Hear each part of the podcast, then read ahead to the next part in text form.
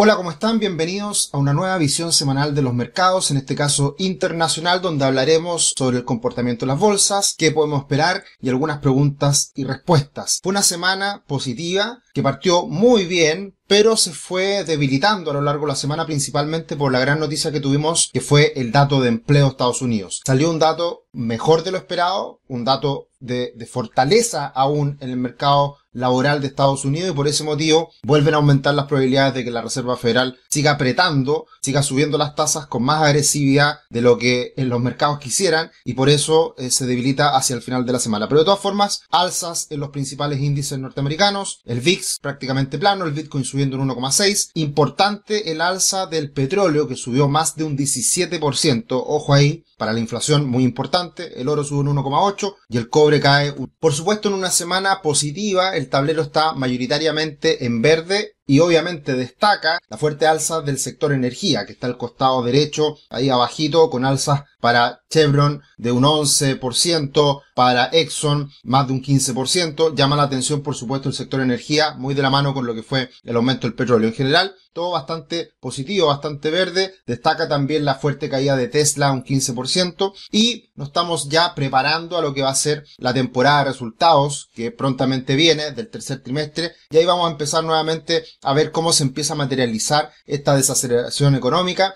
y también la inflación, cómo está golpeando los bolsillos de las empresas, las principales empresas. Estamos con oferta en los cursos con hasta un 75% en todos los cursos y por lo tanto atentos. Estamos ya terminando esta semana de promoción, de ofertas y aprovechen los descuentos. Hay algunos cursos que están con un gran descuento, es con un fuerte descuento, así que para que lo puedan aprovechar en este cyber. Bueno, y una imagen que ha estado dando vuelta en las últimas semanas. La verdad que esta no es la última imagen que nos muestra investing.com, pero la traje a, relucir porque nos la habíamos comentado y, y, habla de la fortaleza del dólar respecto a las otras divisas a nivel global. Está muy fuerte el dólar y eso claramente ha sido algo relevante en, cómo se han desenvuelto los mercados en lo más reciente. La última semana, precisamente, eh, a pesar de una caída que tuvo el dólar importante, se vuelve a fortalecer por este dato de empleo en Estados Unidos. Tuvimos una caída desde los 115 hasta los 110 en el dólar index y ahora nuevamente estamos en torno a los 113. Veremos qué pasa con el dólar que va muy de la mano con las expectativas de tasa de Estados Unidos. Y también da cuenta esta alza del dólar que Estados Unidos básicamente está exportando la recesión económica, la situación económica difícil al mundo. Porque el hecho de que hoy día el dólar esté más fuerte, también eso permite poder relajar de cierta manera eh, las presiones inflacionarias cuando se tienen que importar productos desde fuera del mundo. Así que eh, es algo que sin duda a Estados Unidos le conviene y por lo mismo eh, es difícil que eh, haya, por ejemplo, algún acuerdo a nivel global de poder llegar a fortalecer otras divisas respecto al dólar y que pierda esta fortaleza reciente el dólar. Así que va a ser muy importante el, el, comportamiento del dólar precisamente porque esto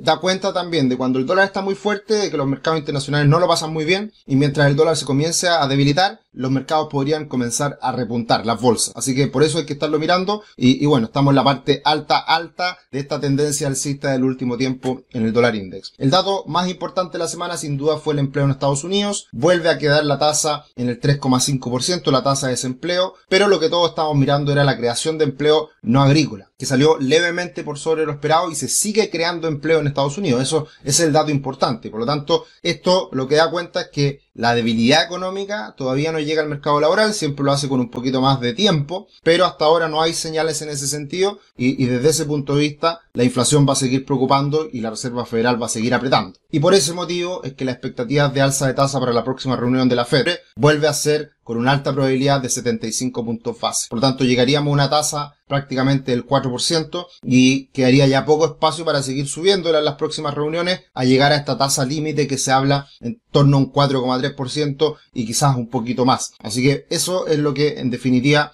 eh, impactó a los mercados hacia el final de la semana con alzas del dólar, alza de las tasas y caída de los índices. Pero lo que hay que tener en cuenta, y esto hay que ponerlo en contexto, y esta es una reflexión más general, es que hemos vivido en las últimas los últimos años, más de una década, un alza impresionante de la liquidez global. ¿Qué quiere decir esto? Que los bancos centrales del mundo han entregado mucha liquidez, han imprimido muchos billetes, han salido a entregar mucho dinero a la economía. Y cuando aumenta la liquidez a nivel global, es evidente que también los precios de los activos aumentan. Y la relación es prácticamente perfecta. Ha subido la liquidez a nivel global y el Standard Poor's 500 ha subido prácticamente en la misma magnitud. Si hacemos un zoom y miramos lo que 2020 a la fecha, que es el periodo pandemia y y, post pandemia, es más exacto aún el comportamiento y la relación existente entre esta liquidez a nivel global, que ya se está contrayendo, y el comportamiento del Standard Poor's 500. Por eso es que a los mercados les gusta tanto bajas tasas de interés y liquidez en exceso, porque ese dinero barato hace que infle los precios de los activos, precio de las viviendas, precio de las acciones, precio de las materias primas, etc. Entonces cuando se empieza a contraer esa liquidez, obviamente que todo se aprieta y los mercados caen. Y eso es lo que estamos viviendo hoy en día. Entonces, por eso se pone tanta atención en lo que haga la Reserva Federal y otros bancos centrales del mundo. Y el impacto mayor que hemos visto en lo más reciente es precisamente en el índice de Venture Capital que ha caído un 60% en este último tiempo, una caída muy importante. Venture Capital básicamente son las empresas que todavía no se abren a bolsa, son startups que están levantando capital, que están en fases tempranas creciendo con mucha inyección de dinero y por lo tanto el dinero barato les sirve hasta ser para quemar dinero y, avanzar, crecer. Eso se ha visto una contracción importante. Hay más selectividad en este tipo de empresas y por lo tanto estamos viviendo este periodo de dificultad y, básicamente el, índice de Venture Capital eh, es muy parecido a lo que hemos hablado en, en, los últimos, en el último tiempo con los ETF de ARCA, que también invierten en empresas eh, que están en fuerte expansión, que son tecnológicas y que tienen potencial a futuro. Y una buena y una mala para finalizar esta visión de lo que estamos mirando en el mundo. Eh, caída importante en el Baltic Index, que es el precio de los contenedores, eh, transporte eh, marítimo a nivel global que ha ido cayendo con fuerza y esto habla de la desaceleración económica y el hecho de que pueda relajar también la inflación, pero por otro lado tenemos un salto en el petróleo impresionante, eh, subió sobre los 90 dólares eh, en la última semana, hay que estar muy atento a lo que sigue pasando entre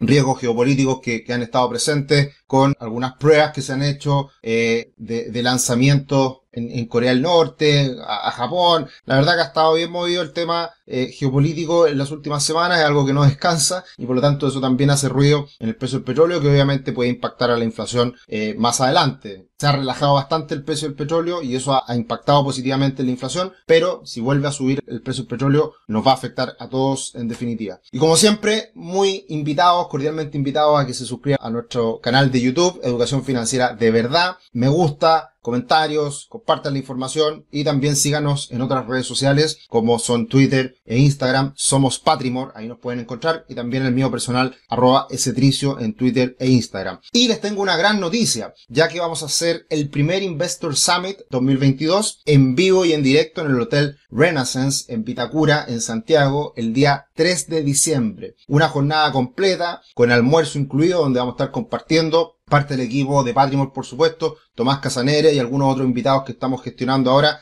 Van a haber sorpresas y va a estar bien interesante. Así que eh, desde ya los dejamos invitados. Estamos liberando 25 cupos del el evento presencial, que solamente es para 110 personas. Y vamos a liberar también 50 cupos para el, el evento a precios especiales. Y eso se lanza en el día de mañana, ya que esta última semana hicimos el pre-lanzamiento con los clientes. Así que hay bastante interés. Eh, estamos muy contentos porque nuevamente nos veremos en vivo y en directo eh, en este evento que eh, creemos va a ser de valor para todos ustedes. ¿Y qué podemos esperar de cara a los próximos días? Lo más importante sin duda que viene la próxima semana es la cifra de inflación en Estados Unidos. Se espera nuevamente que baje un poquito la inflación de los últimos 12 meses y veremos el impacto que tengan los mercados. El último mes fue muy, muy, muy relevante el impacto que tuvo el IPC en los mercados y esperamos que esto también ocurra esta semana, el día jueves a las 9.30 hora de Chile. ¿Y qué podemos anticipar en ese sentido? Es que el promedio de pago de la,